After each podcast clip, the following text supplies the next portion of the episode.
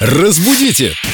Далее! Сегодня наш культуролог Виктория Полякова пришла с наглядным пособием, на примере которого мы будем разбирать сегодняшнюю тему. Вика, привет. Привет, ребят. Что Да. в студии делают часы? А часы нам будут помогать сегодня, потому что мы сегодня поговорим о интересных названиях в этих самых часах. Например, апертура. Что бы вы могли подумать это? Это вот то самое окошечко в часах, где отображается дата и иногда там еще и месяц, ну смотря какого размера окошечко. Вот оказывается, у него есть специальное название. Апертура. Да. мгм. У меня дата вечно неправильная. Проскакивает, если в месяце 29 дней, 31. У меня точно такая же история. А еще есть такое интересное слово «безель». Кружочек, который, грубо говоря, придавливает стекло в часах. То есть вот э, наружное кольцо в часах называется безель. Я думаю, что оно все же есть не в каждой модели, потому как есть такие более агрессивные модели.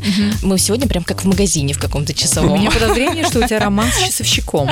Но это очень интересно. Я, например, никогда не задумывался о том, как называется это окошечко или вот эта окантовочка, а теперь знаю. Это здорово. А еще, кстати, есть одно слово планка. Это вот эти вот рожки, которые крепят непосредственно а, сам часовой механизм к его ремешкам. М, Семен любит стоять между песнями в перерывах по 5 минут в планке. О, Вика, спасибо, что ты напомнила нам заодно об этом упражнении. Все-таки на дворе весна, пора возвращаться в фитнес-залы, стоять в планке, отжиматься, бегать, как-то приводить себя в порядок к лету.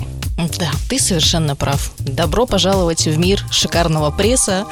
И красивых фигур. Да. А начинали с часов и пришли к такому позитивному выводу. Прокачиваем не только мозги, но и тело. Разбудите! Далее!